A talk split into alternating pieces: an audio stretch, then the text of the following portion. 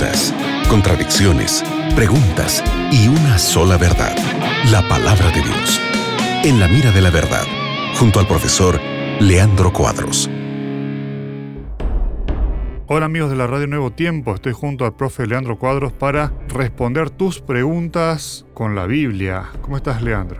Estou bem, Nelson. É um gusto estarmos juntos para estudarmos com nossos oyentes a palavra de Deus. Excelente. Mira, llega una pregunta desde Uruguay.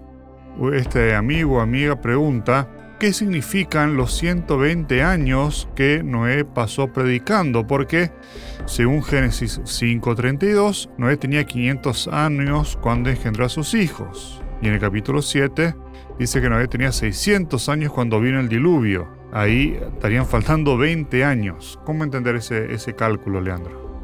En Génesis 6, capítulo 6, verso 3, es posible leer lo siguiente.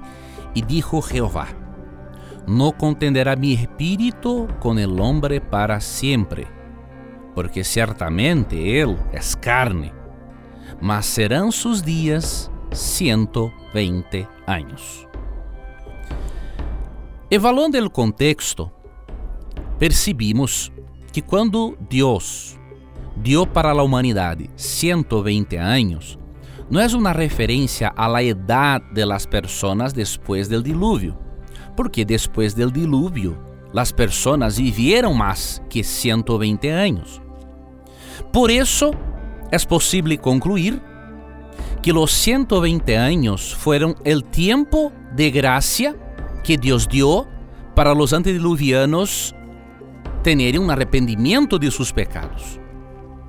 Não é por acaso que em 2 de Pedro 2:5 a Bíblia disse acerca de Noé: E se não perdonou ao mundo antigo, sino que guardou a Noé, pregoneiro de justiça, com outras sete pessoas trayendo el diluvio sobre el mundo de los impíos.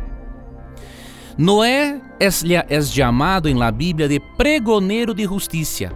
Então, temos a convicção que durante 120 anos, enquanto construiu o arca, Noé foi um pregoeiro de la de Deus.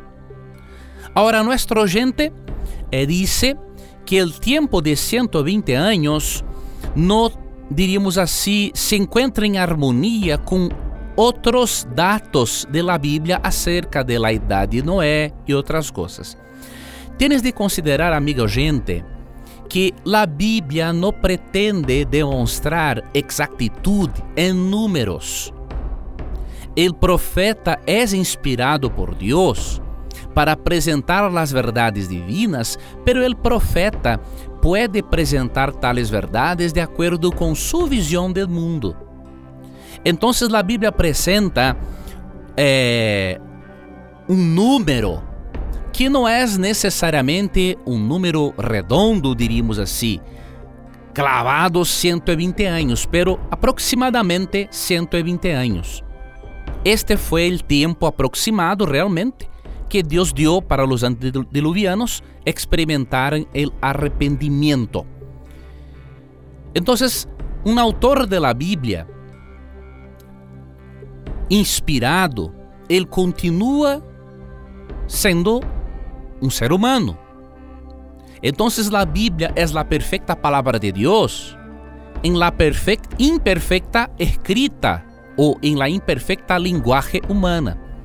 Então, por isso é possível perceber algumas diferenças numéricas, pero isso em nada demonstra que a palavra de Deus não é inspirada, simplesmente que Deus respeitou a parte humana da Bíblia, que são os profetas humanos que foram inspirados. Excelente, gracias amigos por sus preguntas. Sigue en compañía de la radio Nuevo Tiempo. Y te recuerdes que siempre que tengas coraje de preguntar, la Biblia tendrá coraje de responderte. Un abrazo, que Dios le bendiga. Acabas de escuchar En la mira de la verdad, junto al profesor Leandro Cuadros.